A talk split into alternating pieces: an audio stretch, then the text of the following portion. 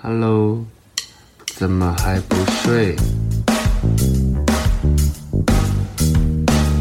你是不是在等微眠催眠秀？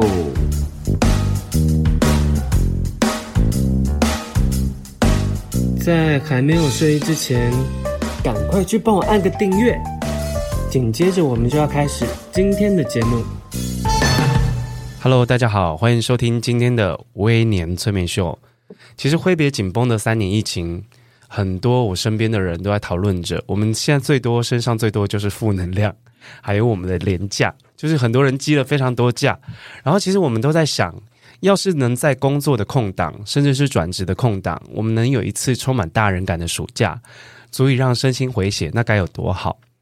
你记得电影《恋爱没有假期》，它里面就是呃两名女子交换了住处。可是我细数我的生活中，我最想跟谁交换住处？哇，有一位哇，他最近出的新书，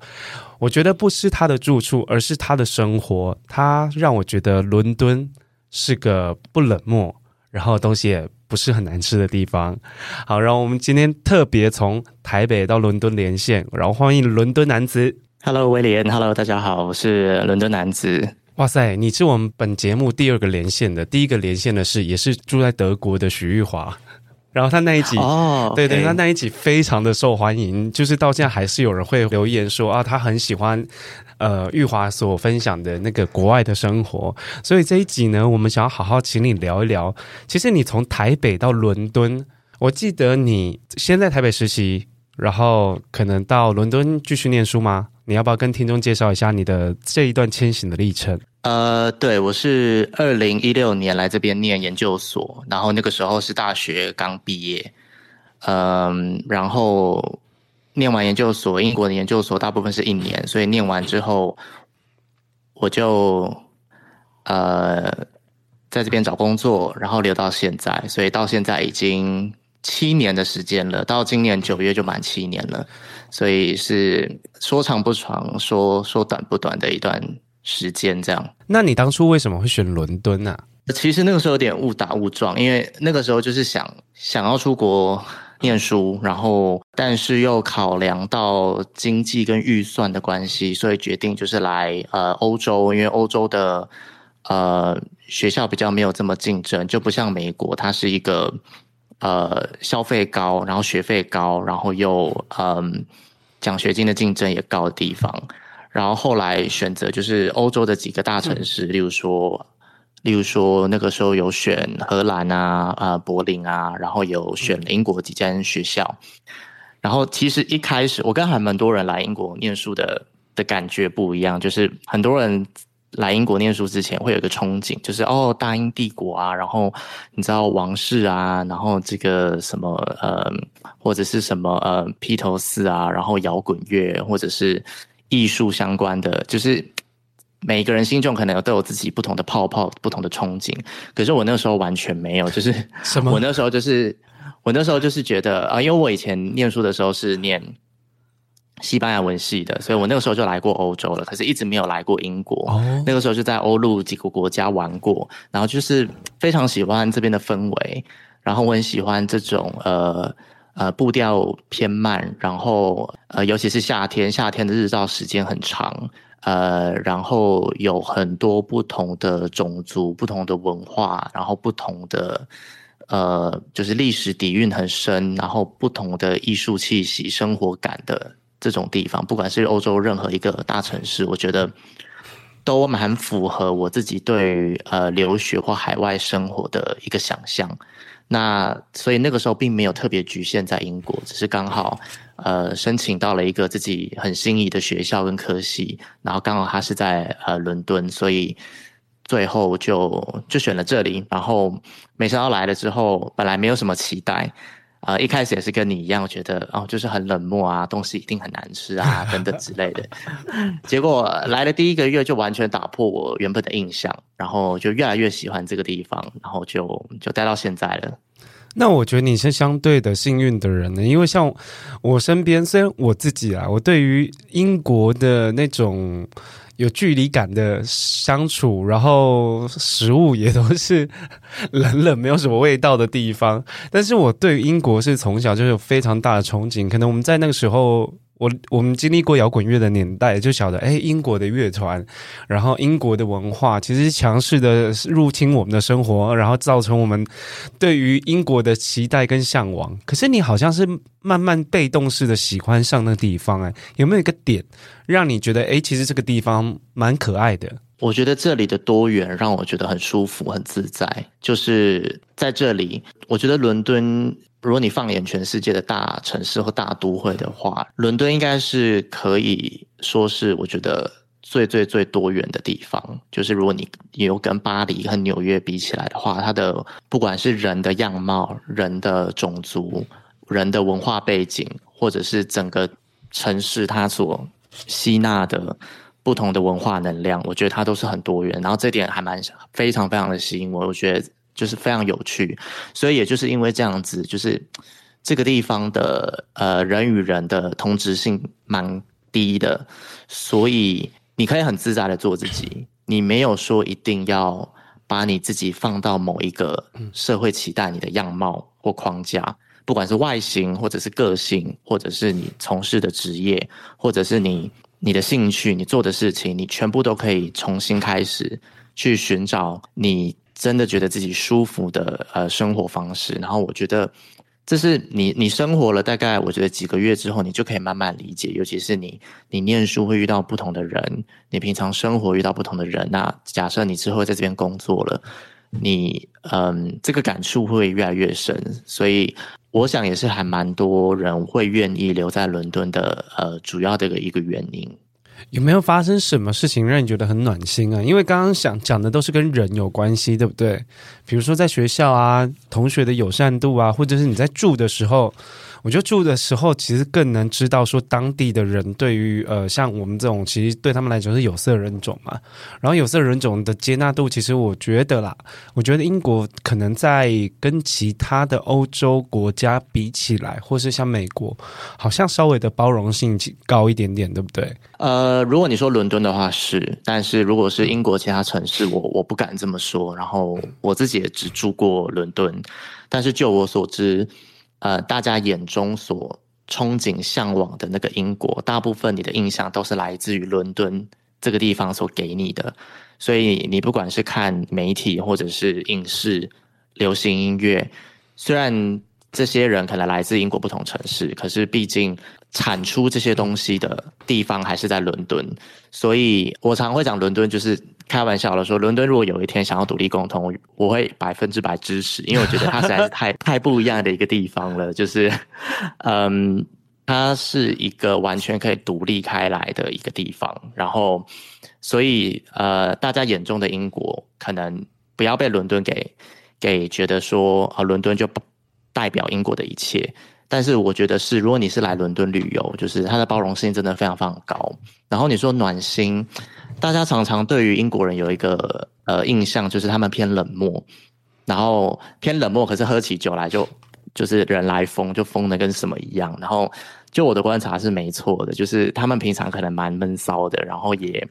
尤其是伦敦像这样子大城市，呃，你平常搭地铁啊或坐大众运输工具，你你是很难会。感感受得到那个温暖的层面，因为大大部分人都是很冷漠，赶着去上班，或者是观光客，他就是搭着地铁要去哪里玩，然后一般的住在这边的人就是搭着地铁要赶着去哪里，然后地铁又大部分的地铁线又又又很旧又很闷，然后灯光又昏暗，所以你其实根本就提不起劲来要要跟别人你知道社交或者是展现你友好或温暖的那一面。但是我觉得，如果你是呃春夏十几时节来伦敦的话，呃，你在一些比较有我书里面有介绍一些比较有生活感的一些社区啊，如果你不是那种超级观光景点的那那些地方，如果你是比较在地那些社区的地方，然后可能也有一些小景点，我觉得普遍的人蛮友善的，就是例如说，你今天穿了一个很好看的裤子。可能就会有人跑来跟你说：“哎，我觉得你穿的很好看，哎，你在哪里买的？”有。这一件事情，我有在英国有遇过，就会有人很突然的过来说，呃，因为我因为我很爱擦香水嘛，然后因为会有人突然说，我转过来说，哇，你那个身上的味道非常好闻，请问是什么牌子的？或者是说，哇，你的选香水的品味很好，就是就会类似这种，你会被一个突如其来的称赞，然后觉得，哎，心情还蛮好的。对啊，对啊，对，我我觉得就是这样，就是这种不经意的一个小小的一个小插曲，他可能不是真的想要认识你，但他也不是要搭讪你，他就是一个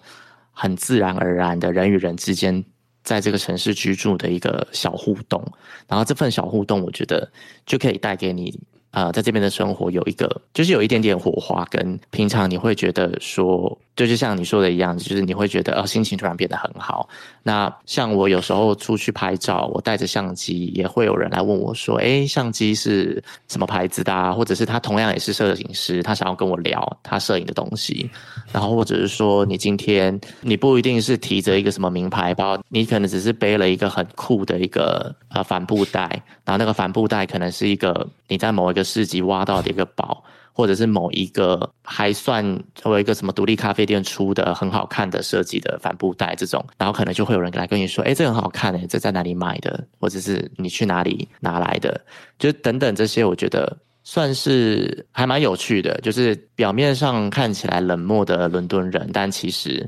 在必要的时刻，他会展现出这个城市温暖的那一面。然后这并不是说什么，不是像我们说什么哦，在台湾我们常常会说什么呃，南部人很热情啊，然后就是或是台湾人很热情啊，什么最美的风景是人这种，不是像台湾这种很外显、很外放的友善热情，而是这种小地方会让你感受到，诶，其实这个城市没有你想象中的呃冷淡。其实我我们今天想要聊，就是其实我知道你最近出了一本同名旅游书，对不对？叫《伦敦男子日常》。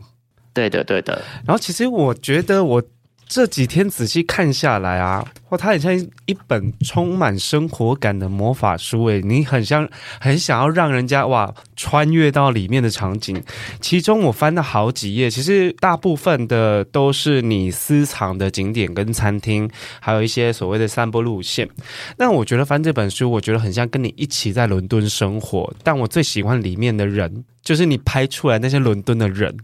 我觉得跟我印象中的伦敦人好像不太一样，因为大家好像在匆忙忙之中，还是有一些开心，然后比较活力的感觉。会不会是因为我去的时候是冬天，大家已经冷到懒得讲话？因为英国冬天就是湿湿冷冷的，然后那个天气真的是很萎靡。但是你们能跟大家介绍一下这本新书的特色？我觉得对，就是冬天我会建议你就不要来，除非你真的很喜欢。呃，圣诞节那个氛围，那那可能可以来感受一下。呃，但对我自己最最最喜欢，呃，伦敦的夏天，英国的夏天是最棒的季节，就是呃，尤其是像今年刚好是比较凉的夏天，它没有热浪。呃，我觉得就很舒服，或者是说六月左右初夏，呃，八月底九月那个时候，夏天快结束，也是很舒服的季节。然后这一本书呢，呃，先跟还没有看过这本书的听众，稍微让你们可以有一个脑袋想象一下，它的封面是一个很鲜亮的黄色，然后配天蓝色的字体。然后如果想到这，你就会觉得跟伦敦。一般给大家印象不太一样，就是一般伦敦的印象就是给人呃雾都啊，然后灰蒙蒙的雨天，建筑物也都是呃感觉好像都被雨水冲的呃灰灰脏脏的这样子的湿湿冷冷的，的感觉。对对对对对，所以这本书想要带给大家就是，诶，其实。其实你们知道吗？伦敦其实比台北还不容易下雨。就是你去看气候的那个天气的那个真正的数据的话，其实伦敦没有这么常下雨，所以它完全是一个，我觉得算是一个从以前传到现在的一个错误的刻板印象吧。就是当然整个英国是偏容易下雨的，可是伦敦其实还好，因为它所在于的地方是南部，所以比较没有气候没有这么糟。所以我这本书主要带给大家就是，嗯，介绍伦敦的。几大区域，从东西南北，还有呃市中心这几大区域去入手。每一个区域呢，我都会介绍，呃，例如说餐厅啊、小店、市集，呃，有趣的艺廊、博物馆、建筑物、公园等等之类的。然后就是这些地方，我觉得非常能够代表伦敦，不只代表伦敦的英式，也能够代表伦敦的呃多元文化。然后当然也有它呃，身为一个大都会里它该有的很繁华的地方，但是当然也有呃居住在这个地方的人那种很市井小民的一个呃生活感的。这些景点，那这本书就是主要是想要带给大家不一样的伦敦，然后呃，希望可以让大家对伦敦改观吧。对，我觉得光从你的社群，我我已经觉得我对伦敦这个城市的印象越来越好，因为其实从你你新书的书封。那个景点，我们之前在顺那个顺我们今天要讨论什么的时候，我跟伦敦男子就说：“哇塞，你的书封选的那个点，刚好是我在伦敦拍过照的地方，因为那是在河边嘛，然后在一个好像阴阴灰灰的世界里，突然出现一个很醒目的鲜黄色，然后我觉得，哎，这个这个色系其实不太像伦敦会出现的色系，所以我在那边拍了，就逼我朋友帮我拍了很多漂亮的美照，哈哈，所以我觉得还蛮巧的。然后其实我觉得可能伦敦就像伦敦男。男子讲的一样，他我们对于这个地方的刻板印象可能就是呃，他比较冷漠，比较拘谨一点点。可是我觉得透过你的介绍，我觉得这本书除了因为照片实际，然后还有这些伦敦的景点，这些东西真的是要靠不是旅游型的人。而是住在那边的人，你才能挖掘到那个很藏藏得很深的魅力。但我想要特别推荐，大家可以细看《伦敦男子》的文字，因为里面有很多，我觉得这一本比较像你的生活散记，就是你会把你的呃记忆，然后把你的日常也写在里面。其实就像你在经营社群的方式一样嘛。一开始你可能是想要捕捉啊，你今天在伦敦生活片段，没想到哎，莫名其妙，应该不是莫名其妙，应该是有很多出版社要找你，然后最后。把你的一些呃私藏的经典有脉络的整理成啊东西南北的伦敦，然后变成一本书。可是我今天在节目里，我想替你呃，请你当一个在地向导。如果我们有一个月的假期或两个月的假期，想要到伦敦 long stay，你会怎么替听众规划一个充满大人感的暑假？因为你刚刚讲过，在你眼中，伦敦的夏天其实是一个魅力无穷的地方。那有哪些不容错过的好玩的事呢？哇，这得真的是很难，因为一个月住一年了啦。其实一个月对于 对一个月一个月的旅游，我觉得算对于伦敦来讲，我觉得算蛮长的吧。因为蛮多人都只是待个五六天，然后他们可能就跑去牛津、剑桥啊，或者是。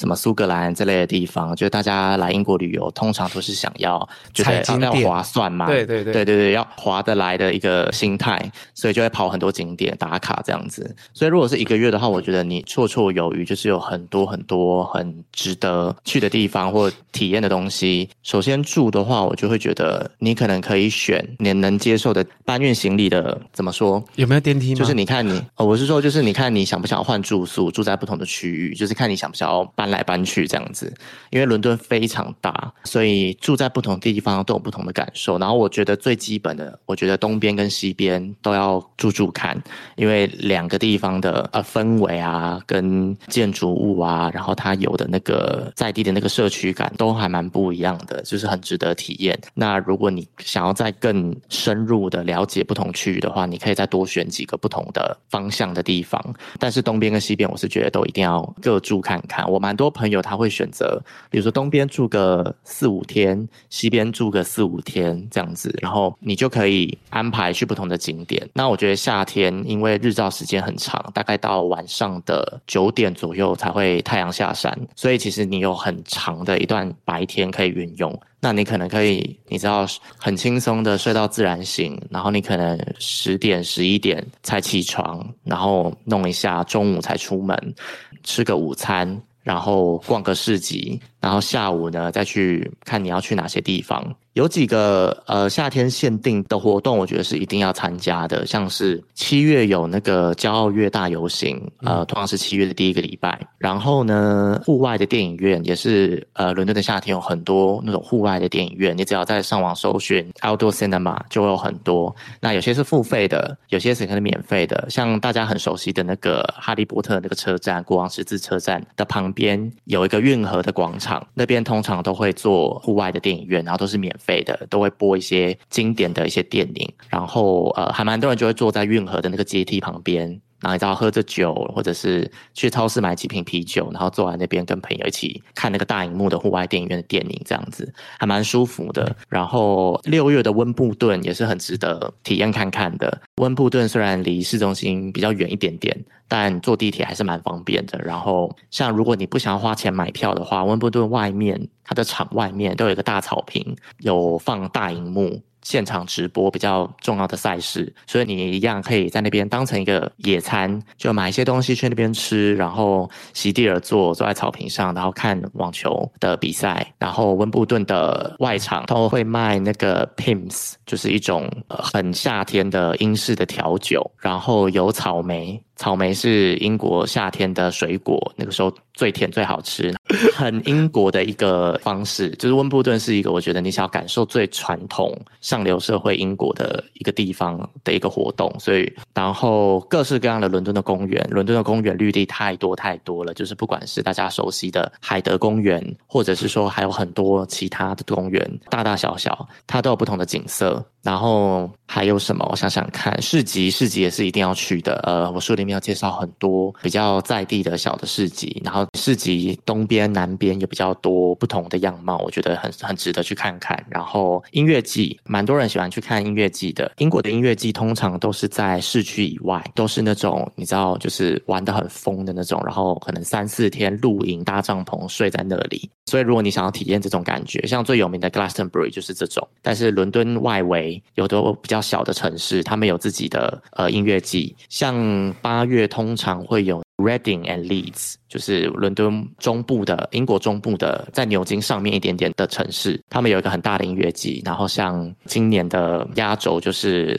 很可惜没有办法来台湾的一九七五，然后 Billie Eilish，就是刚刚今天晚上发生的事情。Um, 对对对对对，但所以就像这样的音乐季都会有很大咖的卡司。然后伦敦也有一个东伦敦市区离市区蛮近的一个很大的公园，叫 Victoria Park。他每年都有一个音乐季，那他的卡司通常也不错。那也是我们很多英国的朋友，他们夏天通常英国人的夏天就是会安排，要不去海边，要不去音乐季，呃，要不然就出国旅游，要不然就是开着车去各式各样的那种比较特别的古迹庄园，或者是。绿地啊，森林啊，这种去走一走，这样子。那我知道，像如果你是游客，你可能不方便开车，那就可以从我刚刚说的那些东西入手。然后还有一个东西还蛮特别的是，英国政府有委托一个民间的机构，它是一个民间的机构，在保管英国所有的很重要的古迹，或者是以前传下来的一些比较特别的自然区，或者是森林绿地，或者是这种什么二级、三级古迹。大的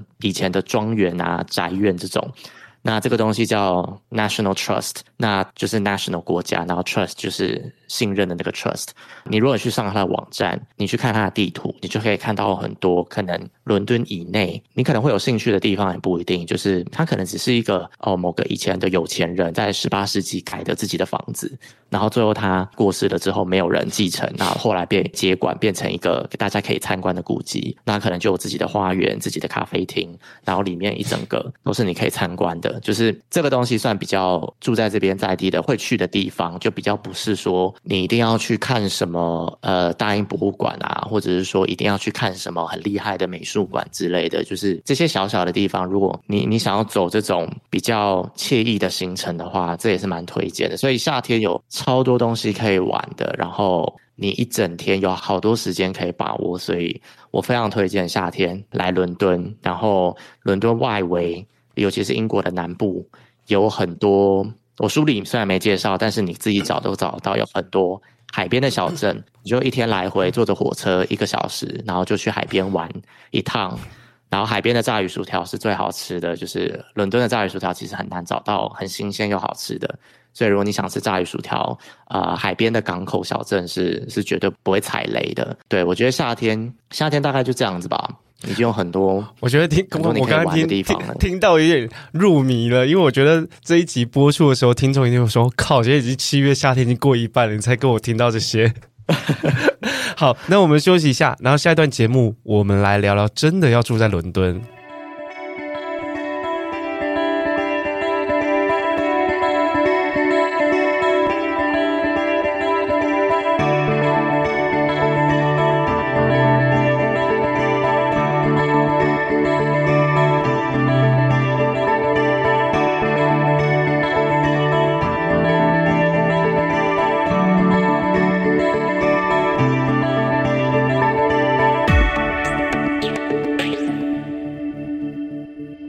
Hello，大家好，欢迎回来《微年催眠秀》。哇，上一段节目，伦敦男子为我们介绍伦敦的夏天到底有多么的精彩，我听到整个都入迷了。但是啊，这一段节目我们很想知道，如果要真的长居，听众们该怎么完美落地？哪里有短租的物件？然后谈起适合的居住环境。刚刚伦敦男子在上一段节目说：“诶，东伦敦跟西伦敦，希望你们都各自体会一些时间。”那其实我们很想知道，如果以区来分的话，因为我记得伦敦的区，不同的区，它其实文化差异性蛮大的。可能有一些是种族聚落啦，有一些可能是以前的，比如说皇室啦，巴拉巴拉。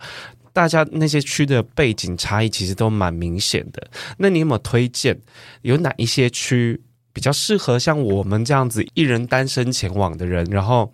可能我们喜欢的东西也不像那些学生，我们喜欢一些比较有质感的生活物件啦，或者是比较，例如是友善的街区啦。你有没有以你自己的观点，可以替听众推荐几区你觉得很好入手的居住区域？我觉得如果预算许可的话，蛮多西边的区域，我觉得都蛮适合的。然后尤其是，我就先从我自己住的区域来推荐好了，因为我我自己在这边住了，在我现在这个区域住了大概四年的时间，我非常非常喜欢。然后它其实是，它应该算是观光客会很少来的地方。然后它叫做 Hamstead。然后 Hampstead 这个区域呢，其实它也在地铁线上也是二区而已。就是你伦敦的地铁划分的话，一区是最精华的市中心嘛，然后二区就是在外围一点点。但其实大部分人都是住二三区左右。那它没有很远，它就是在二区而已，在伦敦的西北边。它就是有很大的一个森林绿地，然后周围就是有很多以前的。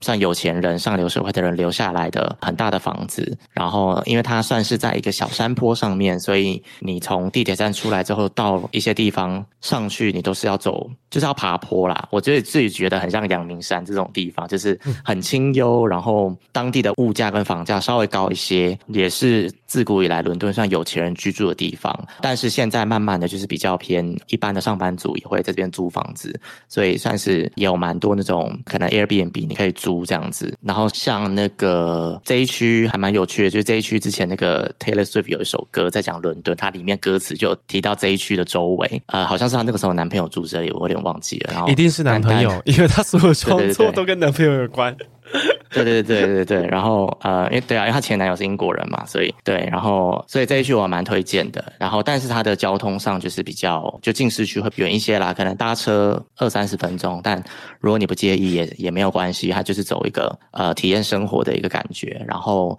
西边我知道大家都很熟那个呃帕丁顿车站 Paddington，Paddington 的上面。有一个小运河，运河的北边有个地方叫做呃 Maida Vale，那个区域也是很清幽、很棒的一个区域。然后相对来讲，它就是景点很少，可是很适合居住。然后房子都很漂亮，环境也很好。然后市中心有一个摄政公园，就在市中心。摄政公园的外围我也蛮推荐的，就是对摄政公园的外围啊，或者它的北边，可那边很贵，都还蛮。对，那边算贵，就是我就说你有预算许可，所以如果你可以订到还不错的 Airbnb，那那可能你可以试试看，因为我觉得如果你想要体验这种比较在地的生活的话，那 Airbnb 会是不错的方式，就你不一定要住到饭店。嗯、但如果你想要体验，是这边算西边嘛，北边也不错，就是国王十字车站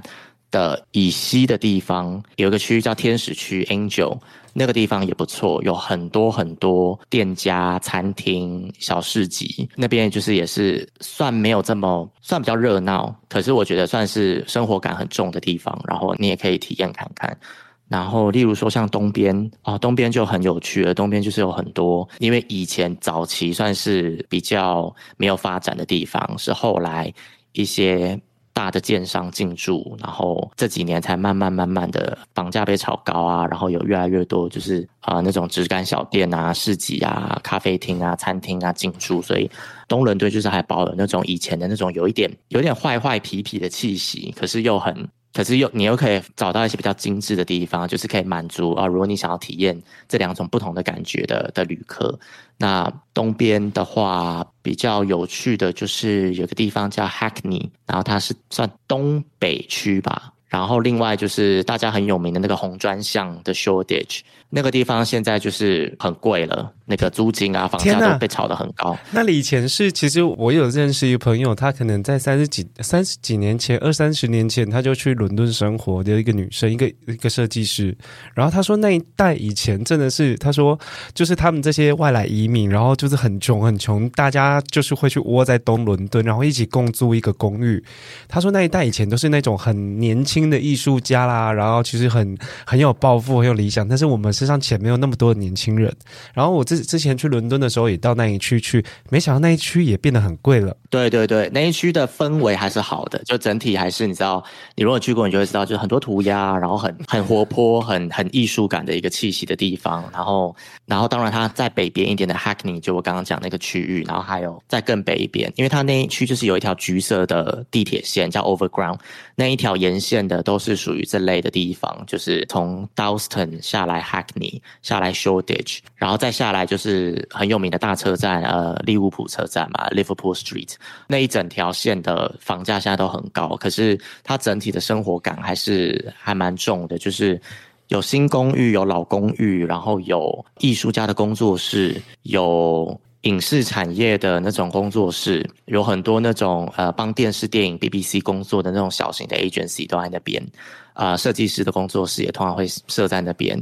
所以对那边变得房价变得很贵，可是整体的气息我觉得还是。还是蛮值得游客去感受一下的。然后，当然跟西边比差非常非常的多，所以是两个截然不同的世界。我觉得都可以体验看看。然后，对啊，我以前刚来的时候也是住东边，我是住东南边，嗯，真的就是为了省钱。可是我觉得体验不同的，就是伦敦有趣的地方，就是像你住台北好了，其实你住不同的区域，可能有很难这么大的差异。因为我觉得台北来讲是一个。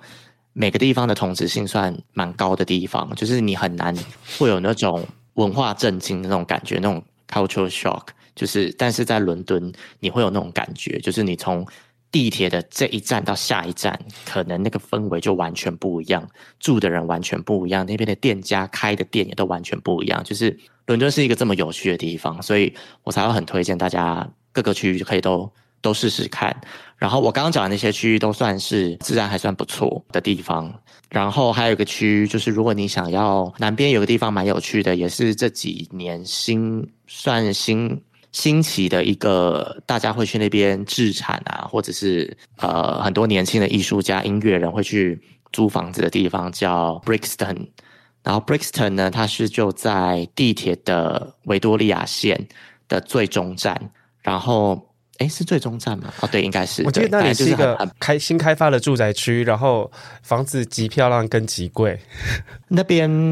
Brixton，你说 Brixton 吗？对啊。Brixton 对，它以前早期是那个，因为以前英国殖民很多加勒比海跟牙买加那边的国家，所以那边算是早期是那边的加勒比海沿岸国家的黑人移民住的地方，所以那边的文化也很有趣。那边有很多呃以那边为主的店家、餐厅，所以你可以吃到那种加勒比海的东西，就是很辣，然后很多香料的烤鸡啊那些，就是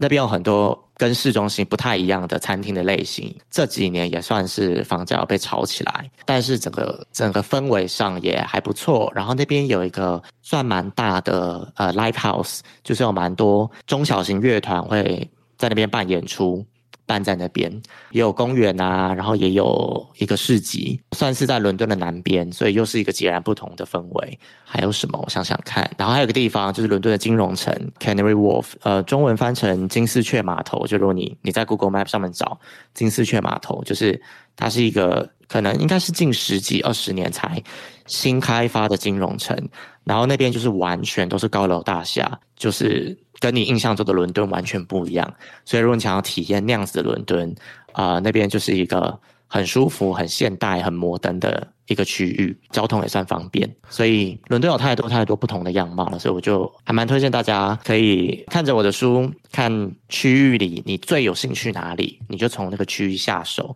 然后住在那边几天，然后啊、自己探索看看、体验看看不同区域的文化啊，跟它的气息啊，我觉得。应该是会蛮蛮不一样的一个旅游体验。刚刚这一段这一整段啊，我觉得很多人应该会翻着你的书，然后一直回放，因为你刚刚讲的太多太多需要做笔记的地方了。那其实，在伦敦的生活新手到哪里采买比较有质感的生活物件？你能不能推荐几处市集，或者是一些品牌，或者是一些二手家饰店，你自己也很喜欢的？天哪，太多太多了！我要来手边，我先翻一下我的书，我就知道，因为你现我真的很容易忘记。你这对这这方面一定是熟门熟路，所以我觉得我一定要问清楚，帮大家问清楚，然后我自己也想要做笔记。我觉得有很多东西是你，就是你可能在某一个某一个生活感气息很重的社区或者是街道，你随便乱逛就会找到。但是呃，几个我很推荐的吧，就是。东伦敦有一个花市，它是礼拜天才有的。但是如果礼拜一到六去的话，它花市没开嘛，因为花市它就是会在某一条街上摆很多摊位，就是各个地方的花农会开着车来卖他们的花。那如果你不是花市的那一天去的话，一到六那一个那条街有很多小店，然后那条路叫 Columbia Road。就哥伦比亚路在东伦敦，它那条街就是有很多不同样的小店，有礼品店，有陶瓷店、花艺店，或者是买厨房用品的，买奇怪的一些书、绘本的，买咖啡用品的，各式各样都有很多。然后还有科芬园，大家很喜欢去的科芬园，就是市中心的科芬园，有一个很棒的文具店叫 Choosing Keeping，它是在我的书的八十一页，它就是一个很英式的一个。外观，但是里面卖的就是它有欧洲各个国家、英国当地品牌，甚至是日本的品牌的各种不同的文具小物啊、包装纸啊、卡片、笔啊、手账、日记本、笔记本等等等，然后就是非常非常的漂亮的一间店。我想想看还有什么哦，还有那个有一间，它有两个分店的一个居家设计的，它是算家具间居家设计选品店，然后是一个很知名的家具设计师开的，叫 Conran Shop。呃，C O N R A N，然后它呃算是比较高档一点点的，因为它就是有卖很多比较高档的家具，但是它的某一层楼它都会全部都卖，例如说香氛啊、卡片、居家选品物，还有一些比较特别的，可能欧洲各个品牌或者是英国各个品牌的一些有趣的小物件，对，大概是这些，然后还有很多啦，大家去看我的书就知道了。但是我觉得很多讲不完，然后可能我没讲到的，你自己发掘。觉得，我觉得那都是会是一个很棒的惊喜。但是伦敦有太多太多这种质感店家了，然后我觉得都很，你都可以感受到，尤其是像小店，就是他如果是没有分店的那一种，他就唯一一家店，你可以跟那个老板聊，他会很，你会感受到他的热情。像有一次我去采访一个也是文具店，他在呃 Chelsea 这个区域叫 Paper Smith，这一个开这一家店的呃老板娘是一个。英国女生，年轻三十几岁的年轻女生，他就是说，他这个人非常讨厌用 email，他就觉得为什么大家都一定要用 email，我要用 WhatsApp，要用脸书跟 IG，他就是还是喜欢写日记，他还是喜欢写明信片，他甚至还是喜欢写信、寄信、贴邮票的那个感觉，所以他就开了一家店，他会去欧洲跟亚洲各个国家的书展跟文具展，或者是有名的文具选品店，然后他去算搜罗。全世界各个有趣的品牌的文具小物，钢笔啊、原子笔啊、铅笔，或者是可能只是一个很有趣的回纹针，或者是很漂亮的古董的邮票，或者是已经绝版的某一个荷兰邮局在某一年出的邮票，他把它找来，等等这类很有趣的东西，他就开了一家店，然后就是专卖这些很棒的文具选品。所以我跟他聊的时候，你就可以发现，这些人真的是他真的是很有热忱的在做这些事情。我相信台北有很多之类的呃选品店，你可以感受到那个老板。那个主理人他自己是投入全心全意的，想要让大家认识这些很有趣，可能如果他不来介绍，可能就会被时代淘汰的一些东西。那我觉得伦敦有太多这种店家了，很很值得大家去探索。其实你这本书啊，我也很推荐读者跟听众去翻。它最后有一个散步路线，是一般的旅游书比较少出现的。然后这个散步路线是你自己，应该是你自己的生活经验所去抓出来的吧？就因为我刚发现里面一些都是不太常见的那个景点，嗯、那你能不能替这些想要去过大人感的暑假的一些社畜们推荐一条你觉得哎很适合、很治愈的一条上班族的路线？当然还是要推荐我住的这一区，然后同样也是收录在散步路线，就是。我住的这一区还蛮大的啦，就是不用担心你会遇到我，就是 不用担心这件事。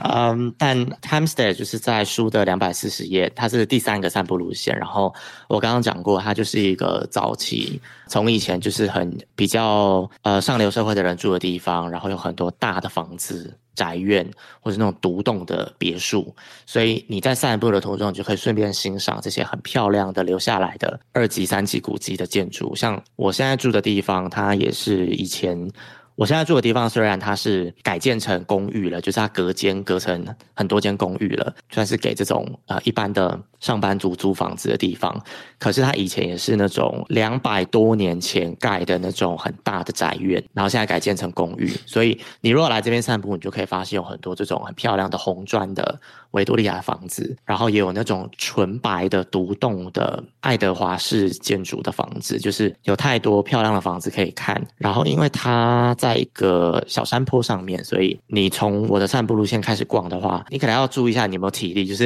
因为它需要有一点点爬坡，但是你就可能当成一个小小的健行吧，就是。走路啊，散步，然后你就在这边乱走乱走，然后走到一条比较热闹的街道，就看你想要喝个咖啡，或者是逛个书店，买个东西吃。然后它有我刚刚讲过那个很大的森林绿地，然后这个森林绿地很有趣的是，它有一个森林绿地的西边有。三个大的湖，然后这三个湖呢是专门给人家去游泳的。所以如果你个人是一个很喜欢游泳的人，你可以呃去这边游泳。然后你周围就是这些森林的绿地，所以它那个湖我记得好像是人工开凿的，我不太确定。但是它开凿的这个方式会让你感觉很像那个湖本来就在那里，浑浑浑然天成，浑然天成的那个感觉。然后它也有一个室内的游泳池。然后我记得它是要收费的，但是我记得没有很贵。然后像我身边有很多很热爱游泳的人，他们都好爱那里，就是非常非常喜欢那里。所以对，你就去到那边，然后感受一下这种户外在伦敦的绿地，在户外大自然游泳这种感觉。然后顺便在这个森林绿地里面到处走，到处散步。然后它也有一个农夫市集。呃，应该是周末的时候。然后，如果你再走到个这个公园的最北边，它有一个很大的，也算是古迹的那种大宅院。然后里面蛮漂亮的，外面有个花园。夏天的时候有很漂亮的，呃，我记得是五月吧，五月有很漂亮的绣球花。所以我刚刚讲的这些东西都全部都建立在天气要好。所以如果你天气不好，就不要去这些地方。但是我会很推荐，就是如果天气还不错，没有下雨，然后有出一点太阳，我觉得你就可以走这个行程啊。我推荐的散步。路线我都觉得很适合，就是呃，像比较不容易下雨的夏天或初秋，啊，就还没进冬天的时候，我觉得都很适合去。就是天气微凉微凉的，然后你可能不需要穿到短袖，你可能穿个薄薄的长袖短裤，很自在的就去，然后看到什么就买，想喝咖啡就进去喝，带着。超市的三明治或一瓶啤酒，就到公园席地而坐野餐，就是很棒很棒的一个生活。你的一天的呃周末就这样子结束了，我觉得呃很推荐。其实我自己在看旅游书啊，我觉得旅游书这种东西就是跟选品店老板的那种经营方式一样，因为其实旅游书就是透过一个人的眼睛，然后去介绍他觉得新奇好玩的地方。然后我觉得伦敦男子的。质感跟我们所喜欢的，大概喜欢为您催眠秀的听众，我们喜欢的东西其实光谱很近。然后其实透过他的眼睛的观察，然后其实他也很会拍照跟写字。透过他的精彩的图文，你会觉得，诶，伦敦这个地方比我想象中更有魅力。好，节目的最后，你要不要来再大力的宣传一下你的新书？好啊，这一定要的。就是这本新书，其实我其实写了三年，因为疫情的关系，中间哦完全无法。就是动弹不得，因为呃旅游业停摆，然后呃当时的出版社也评估不太适合出一本旅游书。但是这本书是从我从疫情前就开始规划，然后一直到疫情结束后的最近终于出版了，所以算是集结了我在伦敦呃生活的这七年来的点点滴滴。呃，我在序言的时候有提到，与其说它是一本伦敦指南啊，不如说它是一本伦敦在地人的生活小志。那我想，如果你读了这本书，应该会有很深刻的体会，就是啊、它跟一般的旅游书不一样。然后我也很希望它是带给你。完全不一样的伦敦的印象跟观点，然后会让你开始对这个地方重拾兴趣或感到兴趣，然后真的呃行动起来，然后来来旅游，然后呃这里面除了刚刚我们聊到的，最后还有聊到我觉得很展现英国创意力的一些纪念品，很推荐的，或者是你来英国逛超市可以去买什么样特殊的东西，然后当然我觉得大家应该来到欧洲旅游都。如果时间长了，就会想念亚洲菜，所以我后面有一页，呃，是专门推荐我在这边吃到我觉得还不错的亚洲餐厅，然后让大家可以满足一下呃旅游时的乡愁。所以这本书我觉得还蛮全面的。然后如果你不确定自己会不会喜欢，不想要马上买，那。欢迎你到我的呃脸书跟或 Instagram 伦敦男子日常看我平常分享的一些图文。那如果你喜欢我的风格，呃，就拜托大家呃支持一下。然后呃，这真的是一本呃我自己觉得我自己很有自信跟很有满意的一本呃伦敦的旅游书，所以也希望大家可以啊、呃、买来读。然后欢迎大家也。私讯告诉我你读完之后的感受，或者是你来了之后逛了哪些地方，给我你的回馈，我都很欢迎大家，也想要跟大家聊聊。所以，嗯，对，很开心可以呃跟威廉一起聊这么多，然后希望大家会喜欢。节目的最后，如果你喜欢我们今天的节目，也可以帮我们到 Apple 的 Podcast 打五颗星，然后追踪。伦敦男子日常的社群平台，然后这一本书的购买链接我们会放在节目说明。其实我真的非常喜欢这本书所带来的一些呃生活的暖意。那其实我觉得在现在大家都习惯用呃手机或者是用电脑去看一些呃部落格或者是别人的游记，但是如果你把别人的生活经验跟点滴画成一本书，翻阅在纸上。其实那个感觉是非常的不同。好，谢谢大家，我们也谢谢伦敦男子，谢谢威廉，拜拜，拜拜。